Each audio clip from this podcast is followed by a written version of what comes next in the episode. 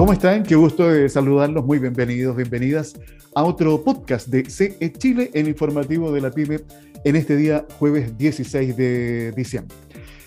Como estamos a puertas de las próximas elecciones presidenciales de este domingo 19 de diciembre, en donde por supuesto los invitamos a ir a votar, hay que manifestarse, eh, quiero compartir parte, no, no, se los voy a leer completo por un tema de tiempo, pero un extracto de un comunicado que ha eh, publicado la CONAPIME la Confederación Nacional de la Micro, Pequeña y Mediana Empresa. Los empresarios MIPIMES declaran la autonomía de las organizaciones gremiales frente a la próxima elección presidencial. La máxima entidad gremial de los empresarios MIPIMES del país declaró que como gremio tiene el legítimo derecho de dialogar con todos los candidatos para conocer sus respectivos programas de gobierno, como asimismo poner en su conocimiento las inquietudes, problemas y aspiraciones del importante sector de la economía que representa, pero por respeto a todos ellos, no puede asumir posiciones de carácter político por cuanto no le corresponde ya que sus dirigentes no han sido elegidos para decidir por sus representados. Y hay un otro párrafo que quiero compartir que dice lo siguiente. Finalmente, los gremios de empresarios MIPIMES plantean su legítima inquietud tanto a las autoridades del Ejecutivo como del Legislativo por las graves consecuencias que podría ocasionar el contenido del proyecto de ley que fija en 40 horas semanales la jornada de trabajo, la que perjudicará en mayor grado a este sector que entrega más del 50% del empleo nacional. Reitero, esto es parte del comunicado que ha emitido la CONAPIME en relación a lo que serán las próximas elecciones presidenciales. ¿Ya? Y así comenzamos nuestro podcast de hoy en CE Chile, el informativo de la PyME. Todo el mundo sea muy bienvenido. Conexión Empresarial promueve un estilo de economía solidaria, considerando a la persona como un elemento fundamental en todo proceso económico. Bien, es momento de ir con una interesante conversación que nos va a llevar al mundo digital. Ustedes saben que hoy no podemos dejar de conversar, de hablar día a día de lo que significa, más que hablar de la transformación digital, lo que significa para cada uno de ustedes, emprendedores emprendedoras, dueños de una micro, pequeña o mediana empresa, adoptar estas tecnologías. Para entender un poco más de este mundo, vamos a saludar a nuestro invitado. Él es Rafael Fuentes Candia, cofundador y director comercial de Rocketbot. Rafael, un gusto saludarte. Gracias ¿eh? por eh, aceptar nuestra invitación aquí a CE Chile, el informativo de la PyME. ¿Cómo estás? Todo muy bien, Alfredo. Muchas gracias por la invitación. Aquí feliz de, poder participar y aportar eh, sobre este tema de tecnología en un ecosistema a veces que es difícil, que, que el de la PyME. Así es. Oye, Rocketbot, esta startup chilena, ¿hace cuánto tiempo nace? ¿Cómo, cómo se crea este emprendimiento, Rafael? Ahí, Alfredo, bueno, la historia es un poco entretenida. Eh, en realidad es bastante entretenida. Nosotros con mis socios teníamos otra empresa. Nos fue relativamente mal, por así decir. ¿Ya? Eh, pero una de las cosas interesantes que pasó en el camino fue de que nos hicimos conocidos. Eso hizo que, que Google eh, se pusiera en contacto con nosotros. Nos invitó a ser parte de un proyecto. En ese proyecto trabajamos con ellos seis meses. Aprendimos muchas cosas de tecnología con ellos, tecnología muy avanzada respecto a lo que estaba viendo en Chile o en otras partes del mundo. Y esa tecnología que, que conocimos con ellos hace seis, ocho años atrás, eh, nos permitió poder trabajar en lo que hoy día es Rocketbot. Rocketbot es una empresa que tiene recién tres años, eh, una empresa chilena que se está posicionando dentro de los líderes mundiales en, tecnología eh, y competimos a la par con empresas como SAP, como Microsoft y, otras. Bien, oye, mira, ahí tú acabas de mencionar algo interesante, Rafaela, que es parte del, del que emprende. un negocio que no resultó como quería, que fue, podría, se podría considerar un fracaso, un tropiezo, para mí un aprendizaje, pero fíjate dónde los llevó. O sea, si no hubiesen dado ese paso, no se habrían conectado con Google. Entonces, qué entretenido, fíjate, eh, que ustedes que nos están escuchando puedan entender que todo, todo proceso que uno desarrolla siempre te tiene que dejar un aprendizaje y claro, tal vez uno, Rafael, no lo vea en el instante, pero luego cuando se te comienzan a abrir las puertas, uno piensa, oye, realmente si no hubiésemos hecho esto, no estaríamos acá. Sí, lo que pasa es que, como dices tú, eh, creo que desde los fracasos, yo llevo varios años fracasando, yo llevo casi 15, 20 años fracasando. Lo que yo sí siempre le digo a todos los emprendedores es que hay que aprender a cada vez que nos caemos, la primera vez lloramos, nos sangra la rodilla, nos limpiamos y hay que volver a, hay que volver a pararse. Eh, lo interesante es que en el camino uno tiene que aprender a, a, a, limpiarse rápido y pararse rápido y seguir corriendo. Entonces, eso yo creo que permitió que en 15 años, 20 años de fracaso, ya supiésemos muy bien dónde nos equivocamos y dónde hay que hacer las cosas bien. Y eso yo creo que fue uno de los casos, uno de los factores en el fondo de éxito de la compañía que tenemos hoy. Sí, porque estaba pensando, no, no, no voy a profundizar en este tema de, de venir fracaso tras fracaso eh, después de 15 o 20 años, porque tienen que haber pasado muchísimas cosas, a, tanto a nivel personal como eh, profesional. Hay muchos dolores que se van, ¿no cierto?, eh, uniendo en ese camino, Rafael, pero que también te van haciendo más fuerte y te van preparando mejor. Y me gusta mucho lo que comentaste. hay que pararse rápido, sacudirse y seguir avanzando. ¿Cómo fue esa experiencia con Google, oye, Rafael? ¿Cómo, cómo fue para ustedes el estar con un gigante como, como este? Bueno, para nosotros realmente, yo, yo, digo, o sea, la primera vez que nos llama Google, yo pensé que era una broma. Una, una broma. Sí, inmediatamente pensé que me estaban llamando de una cárcel y que necesitaban dinero o algo así. Entonces, yeah. lo primero que hago fue, fue, cortar la llamada, o sea, ni siquiera uh, de, dejé al gerente de Google hablar. Fue al cuento ya, cuando tío, la, ya cuando recibo la segunda llamada y me dice, por favor, no me cortes, de verdad soy el gerente de Google, yo dije, bueno, okay, pongamos un poco de atención. Okay. Entonces después nos, nos, citan a su edificio corporativo y de verdad sentíamos de que venía eh, esa banda de pop o esa banda de rock que siempre habíamos querido ver de adolescente y con mi socio a las siete y media de la mañana ya estábamos en la puerta de la oficina esperando esa reunión. O sea, era, para nosotros era un orgullo de que, que, que, un gerente importante de Google se quisiera sentar con nosotros. Y después fue súper interesante lo que vino después, porque Google nos propone trabajar y, y, y, esto es uno de los temas que a veces la gente cuesta ponerlo en la balanza, porque nosotros Google nos dice, oye muchachos, vengan a trabajar con nosotros, pero esto es casi como una pasantía, van a trabajar gratis, o sea, nosotros no les vamos a pagar. Y el proyecto va a durar seis meses. Pero lo que nosotros prometemos a cambio es el aprendizaje. Eh, entonces fue una, fue una decisión difícil, pero nos sirvió para conectarnos con la tecnología de una manera mucho más directa, nos tocaba trabajar de madrugada porque teníamos que trabajar con los ingenieros que tenían ellos en Irlanda. Eh, tuvimos que hablar en inglés, lo cual no era un fuerte para nosotros.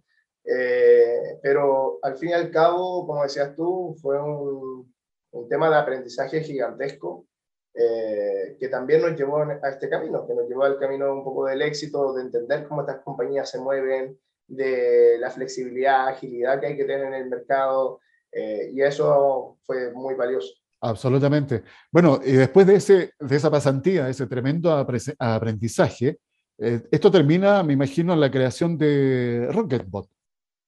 Sí, o sea, termina siendo de que en algún minuto Google cancela el proyecto. Yo con mi socio nos vamos sin nada, porque de verdad no habíamos ganado dinero y, y lo único que teníamos en ese minuto era tomar una decisión y esa decisión era intentar algo por nosotros o buscar trabajo.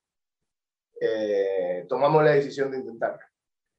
Y, y, lo bueno que fue una muy buena decisión. Los primeros meses, al primer mes ya teníamos nuestro primer cliente, ya después de eso la caja empezó a funcionar sola, empezamos a contratar nuestro primer equipo y así comenzó a seguir creciendo la empresa. Eh, oye, Rafael, disculpa, eh, tú mencionas algo ahí que, que, lo, quiero, le quiero poner, lo quiero destacar. Terminó la pasantía, se terminó el proyecto en Google, se fueron sin ni uno ¿ah? en, el, en, el, tema monetario, pero con un tremendo capital de conocimiento y de experiencia. Y ahí obviamente viene el, el momento de tomar la decisión. Y yo creo que, bueno, no, no, se arrepienten hasta el día de hoy de haberse decidido de volver a intentarlo. Nace Rocketbot, esta plataforma RPA, y quiero que nos cuentes, por favor, eh, Rafael, ¿en qué consiste? ¿Qué significa esto que sea una plataforma RPA? A ver, el RPA lo que significa en la sigla es Robotic Process Automation, o en español conocido como automatización de procesos con robots. De acuerdo. Eh, acá una de las cosas interesantes era que cuando nosotros llegábamos con esto, en la primera instancia, todas las empresas creían de que nosotros íbamos a llegar con un robot físico a las reuniones. Ya. Eh, pero para acá, para aterrizarlo y llevarlo a un lenguaje eh, más sencillo, es que el RPA es una tecnología que lo que permite es emular el comportamiento humano de una persona sentada frente a la computadora. ¿Esto es con inteligencia artificial? Perdón, Rafael. No, la inteligencia artificial, la diferencia es la siguiente. El RPA son las manos y son nuestros ojos.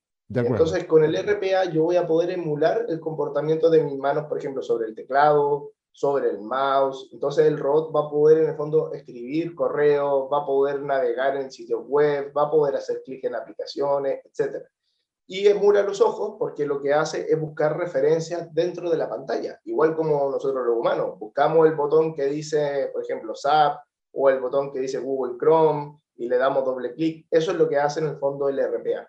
¿Cuál es la diferencia con la inteligencia artificial? Que la inteligencia artificial es el cerebro humano.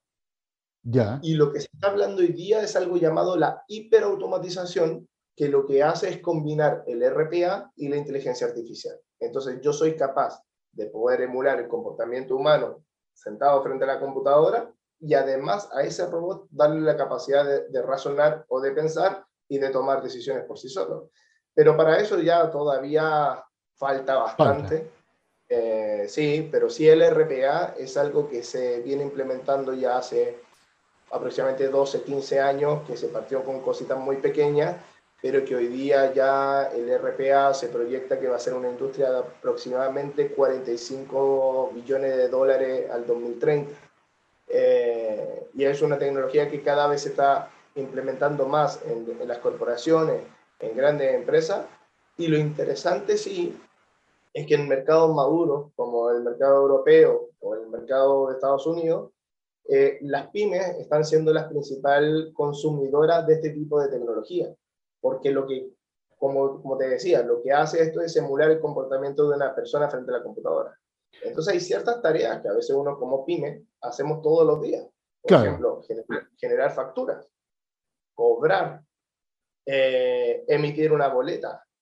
Y así un sinfín de cositas muy pequeñas, pero que si a la larga la sumamos dentro del día, puede ser que no esté consumiendo 3, 4, 5 horas, o a lo mejor tenemos contratado a alguien especial para eso, eh, a mí me ha tocado mucho ver pymes, por ejemplo, que trabajan con gobierno y que, se, y que a gobierno hay que estarles cobrando la factura. Entonces, y siempre para eso, las pymes tienen que invertir en recursos humanos para poder en el fondo... Eh, Realizar la tarea de cobranza. Poder hacer, esas tareas. Claro. lo interesante del RPA es que de alguna manera esas tareas, que son tareas repetitivas, estandarizadas y que toman un tiempo X importante en nuestro día a día se están empezando a reemplazar por estos robots. Y, acá eh, pasa, y acá pasa algo que, que, todo el mundo un poco se asusta, dice, oye, los robots nos van a reemplazar, los robots, ¿no? Pero finalmente lo que está pasando en la industria es súper interesante porque el humano está empezando a volver a ser humano. Yo siempre lo que digo, y lo que conversábamos antes, Alfredo, eh, hablamos de esta transformación digital. Esta transformación digital viene ocurriendo hace 30 años atrás, 40 años atrás, y uno de los grandes temas que pasaba y que, y que empezó a pasar es que el, ser humano empezó a hacer tareas de robots. O sea, copiar un dato de, de, esta plataforma a esta otra plataforma, meterse a la página de impuesto interno y descargar las facturas. O sea, esas cosas, yo siempre digo, uno como humano o las personas, por ejemplo, que estudian finanzas, que yo de verdad lo admiro porque yo en, finanzas soy nulo, eh, estudiar cuatro o cinco años para estar descargando facturas o estar conciliando facturas, de verdad creo que no es la parte interesante. La parte interesante del ser humano está en la analítica, en la capacidad de mejorar, de optimizar, de hacer las cosas mejor, de crear, de colaborar. O sea, y, es, y es lo que está empezando a pasar. O sea, nosotros tenemos hoy día 500 clientes en la región y de esos clientes yo te puedo decir que el 1% ha despedido gente. El otro 99% a esas personas han logrado en el fondo ponerlas a hacer tareas que generan un, valor mucho más alto Exacto. que estaban generando solamente copiando y pegando datos de un Excel a otro. Eh, y, y, también pasa, o sea, los humanos además tenemos, tenemos la imperfección de ser humanos y que a veces nos pasa algo en el día, nos desconcentramos y nos podemos equivocar. Y esas equivocaciones también para una empresa pueden costar millones de pesos o millones de dólares y los robots generalmente en ese tipo de cosas no se equivocan. Entonces es súper interesante el tema de cómo eh, el RPA viene a ayudar a las empresas y también viene a ayudar a las pymes. El fin de el, hace, hace una semana atrás, Alfredo, hubo un evento en, eh, que se llama Emprende tu Mente, que ah, estaba organizado por Corfo. Correcto.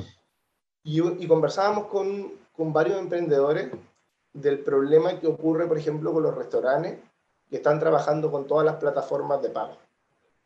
Eh, porque además de trabajar con pasarelas, también trabajan con, con Rappi, trabajan con Uber y así un montón de soluciones. El problema que le está pasando a ese restaurante pequeño es que tiene que meterse todos los días al banco a ver si todas estas plataformas le están pagando y si, la, y si le están pagando bien. De acuerdo. Entonces, entonces, imagínate el tiempo que consume eso. Y, y, yo lo he conversado con muchos locatarios y me dicen, no, yo solamente confío, confío en que me están pagando lo que Claro, el que me llega. Exacto. Entonces, entonces imagínate, tú dices, bueno, ¿qué pasa si tengo un robot para eso? ¿Qué, qué, qué hago si el robot todos los días le digo a las 9 de la noche que me cierre la caja y, y que me la consolide? Entonces, claramente el robot empieza a ser un asistente más allá de ser un reemplazo de una persona. Correcto. es un, es un complemento, pues. ¿Cómo? Es un complemento. Sí, exacto. Y que te va a hacer mucho más eficiente la gestión y puedes optimizar el tiempo de esa persona que la tenías destinada para esa labor a otras que sean más importantes y más rentables para el negocio. Eh, bueno, al final este tema del RPA es un software, por lo que estaba ahí entendiendo, súper sencillo, muy fácil de utilizar y que son, y ustedes lo ubican, los famosos bots. Eh, de repente uno por el WhatsApp se conecta con un bot y conversa con un bot. Eh, esta tecnología llegó para quedarse y hay que mirarla como una herramienta que les va a permitir optimizar y hacer mucho más eficiente la gestión, sobre todo estas tareas que se pueden sistematizar eh, con mayor facilidad. Oye, Rafael, nos queda poquito tiempo, pero te quiero preguntar por una experiencia que ustedes tuvieron. Esta startup chilena, Rocketbot, tuvo la oportunidad de participar, estuvo en Abu Dhabi, eh, en los Emiratos Árabes, hace un tiempo atrás, nada más, creo que fue en el mes de noviembre. ¿Cómo fue esa experiencia, Rafael? ¿Te tocó viajar? Sí, sí, sí. Fue una experiencia, a ver, yo creo que del, del punto de vista cultural es, es muy fuerte, es muy impactante, porque es una cultura muy distinta a la nuestra. Eh, es una cultura donde, por ejemplo, los afectos no existen. Eh, los, los, afectos ocurren, pero dentro de la casa. O sea, tú no puedes ni darle un abrazo a tu hijo, ni darle un beso a tu esposa, no puedes hacer nada, por ejemplo, en la vía pública. Eh, si lo haces, eso puede significar cárcel o, o, grandes multas. Entonces, justamente ya eso para uno como latino es súper difícil, porque los latinos somos de abrazarnos, darnos la mano, un, claro. besito, ¿no? Entonces, por ese lado ya es súper es súper fuerte. Por otro lado, también el tema de, del lujo, ¿no? O sea, la cantidad de dinero que se maneja en esos mercados. O sea, es impresionante. Eh, y por otro lado también el, el, la capacidad de inversión. Creo que son mercados, Alfredo, que son súper interesantes para uno como chileno, porque a veces uno como chileno los mira como un mercado lejano. Eh, creo que ahí el gobierno juega muy bien un rol que es pro Chile, eh, yo ahí siempre invito a los emprendedores a que revisen ProChile, porque ProChile tiene muchas iniciativas de internacionalización y muchas veces también tiene iniciativas de internacionalización justamente estos mercados. Porque son mercados que, de, que demandan cosas, demandan productos. Eh, y a veces no, esos productos no existen. Claro. Entonces, por ejemplo, a veces comer carne eh, en países como, como Emirato Árabe es carísimo o encontrar a lo mejor una mermelada es carísimo. Eh, entonces, justamente son cosas súper interesantes de que uno mira y dice, oye, estos mercados sí pueden ser interesantes. Eh, más bien nosotros ahora estamos cerrando ya, o en realidad estamos en proceso de cierre de nuestro primer cliente en Dubai, que es una empresa que administra todo lo que son las marcas de lujo. O sea, si tú me preguntas a mí, yo jamás pensé que en algún minuto iba a estar cerrando contrato con una empresa en Dubai. Eh, y es porque justamente son mercados que están demandando tecnología, son mercados que están demandando productos, porque eh, eh, hay dinero. Claro. Y, y, eso, y eso es súper interesante desde el punto de vista de uno como emprendedor. Son las oportunidades que se abren, sobre todo, siempre lo estamos conversando acá, cuando se desarrollan eh, emprendimientos con base tecnológica, porque la escalabilidad es exponencial y puede ser, bueno, hay casos icónicos que tenemos acá en Chile eh, de cómo eh, una startup se puede transformar en unicornio en, en, corto, en un corto plazo. Rafael, la verdad que me quedan un montón de otras preguntas, pero el tiempo ya nos ha alcanzado.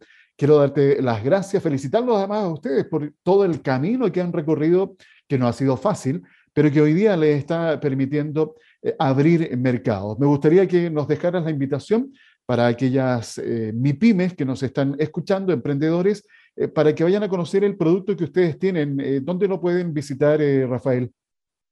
Sí, Alfredo, mira, la invitación queda abierta a que visiten rocketbot.com. En rocketbot.com van a poder descargar la solución tiene una versión gratuita con la cual pueden hacer pruebas, pueden desarrollar su primer robot. Y existe también una academia. La academia, la página es academy.rocketbot.com y ahí hay cursos gratuitos para aprender a fabricar el primer robot. Entonces, eh, una herramienta súper interesante, súper fácil de usar. Hoy día ya tenemos más de 8.000 más de 8, eh, desarrolladores certificados en Latinoamérica Así que la invitación está totalmente abierta a trabajar con nuestra plataforma. De acuerdo. Ya lo saben entonces. Eh, Rafael, te quiero dar las gracias por haber compartido esta interesante conversación aquí en nuestro espacio. Rafael Fuentes Candia, cofundador y director comercial de Rocketbot. Un abrazo y éxito, Rafael. Muchas gracias, Alfredo, por la invitación. Que estén muy bien. Y recuerden ustedes ir a www.rocketbot.com.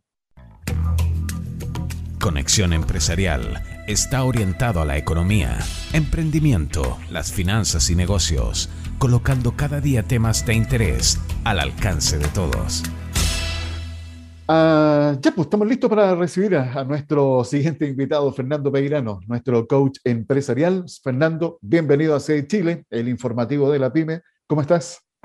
Muy bien, Alfredo, con mucho gusto y muy, muy motivado. La verdad es que eh, hemos hablado en estos días de impactar a las personas. Y tú sabes, mi propósito y lo que me mueve todos los días es impactar a las personas que están eh, con este desafío de sacar adelante un negocio. Así es. Y fíjate, a propósito de eso, eh, a través de las distintas conversaciones también que me ha tocado sostener durante esta semana, te comentaba con la Fundación Carlos Vial Espantoso, con el tema que ellos incentivan las buenas prácticas, eh, me ha tocado conocer casos de éxito.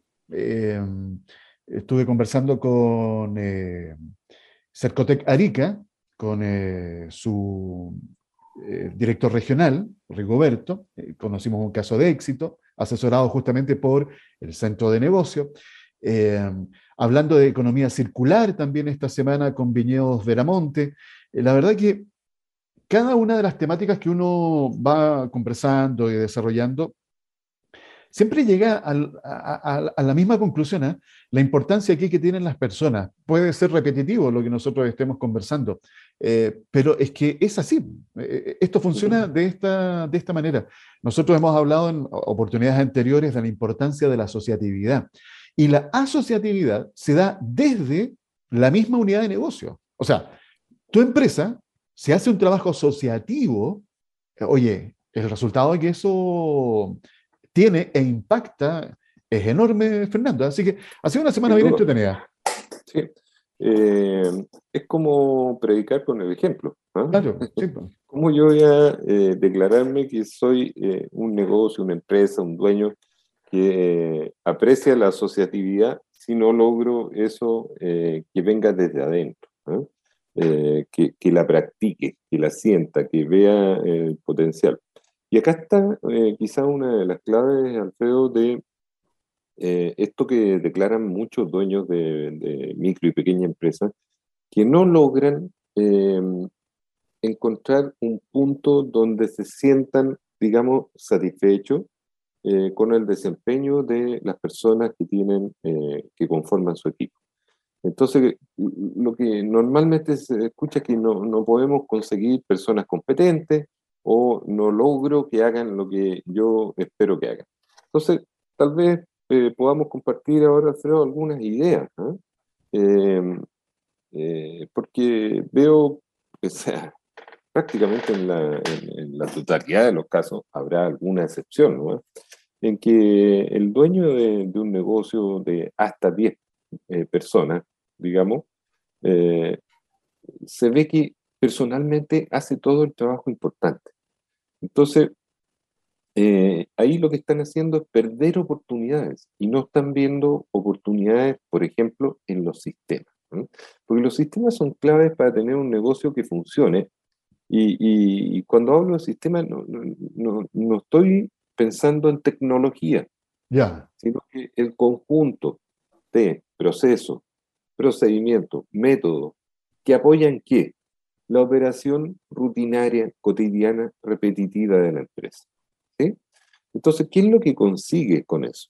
Consigue que eh, las personas ocupen menos tiempo y tú como dueño, como líder de ese equipo también, ocupen menos tiempo interviniendo en los detalles. Fíjate que a mí eh, me cuesta un poquito poner ejemplos, pero, pero es bueno de repente para bajar esto a tierra.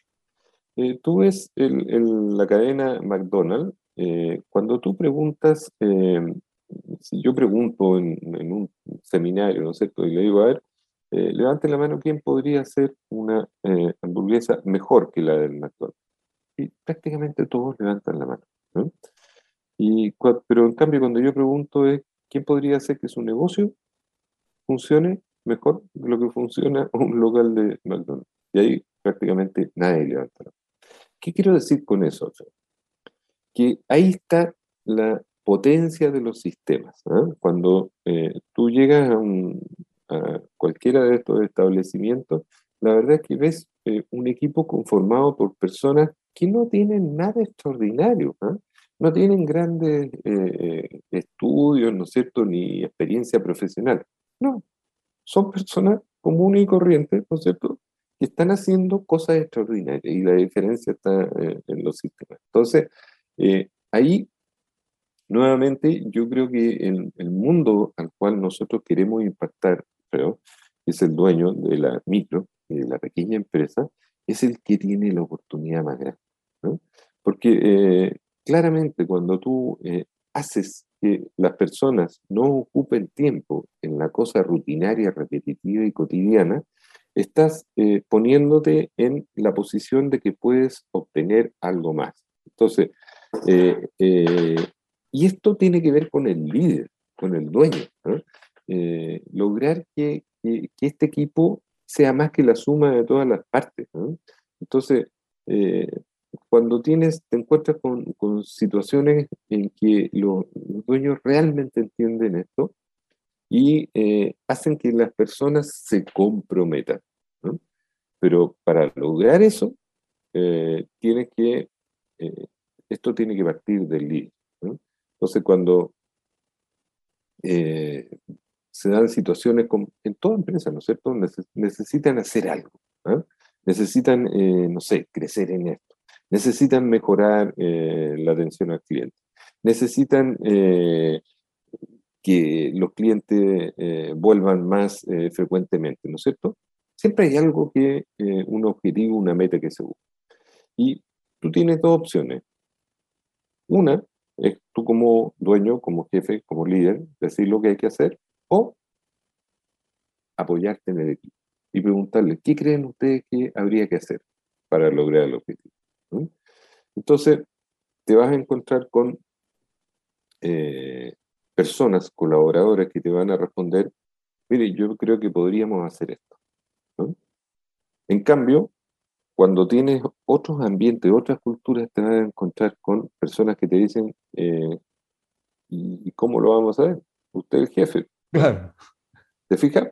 Eh, eh, estoy poniendo los extremos, ¿no? Pero eso naturalmente tiene que ver con lo que tú, como dueño, como líder, has desarrollado. Entonces, cuando te encuentras con cierto tipo de respuesta, que es muy fácil eh, detectarlo, eh, es claro decir, mira, acá lo que hay que hacer es poner foco en tal o cual cosa. La, la, tarea del líder, yo diría, es bastante compleja, amplia, pero fíjate que cuando se entiende el trabajo que se debe hacer se simplifica por lo que tú nos acabas de describir. Así que aquí les vamos a dejar la invitación a ustedes que son líderes de su negocio a que puedan ir poniendo en práctica a través de lo que siempre destacamos con eh, Fernando. Estas son estrategias simples pero efectivas, de fácil implementación y de rápida ejecución y además de rápidos resultados también. Oye, Fernando, bueno, el tiempo lamentablemente ya nos alcanzó, nos queda nada más que despedirnos, se nos termina la semana contigo. Nos volvemos a encontrar el próximo lunes. Con mucho gusto, pues, Alfredo. Eh, eh, déjame, unos, segunditos finales. Fíjate que eh, todo esto que yo te relataba a través, intentaba a través de ejemplos, tiene que ver con el comportamiento, ¿no es cierto?, del líder. Y el comportamiento del líder tiene que ver con cómo piensa. Su pensamiento es lo que determina su, su, comportamiento, su creencia, su convicción. Entonces, cuando alguien piensa que nadie puede hacerlo mejor que él, si no lo hace él, las cosas no van a quedar bien hechas. Eso es lo que está comunicando ese tipo. Así que hay que fijarse bien qué es lo que quiere comunicar el líder. Ya, Fernando, buen eh, fin de semana. Igualmente, Alfredo, para ti.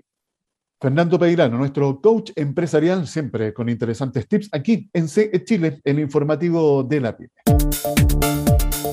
Bien, llega el momento en que tengo que decir hasta mañana. Muchas gracias por haber escuchado este podcast. Espero que lo hayan disfrutado, aprendido, incorporado información siempre muy relevante, estar conociendo eh, las distintas herramientas que nos ofrece hoy día el mundo tecnológico para hacer más fácil y eficiente tu negocio.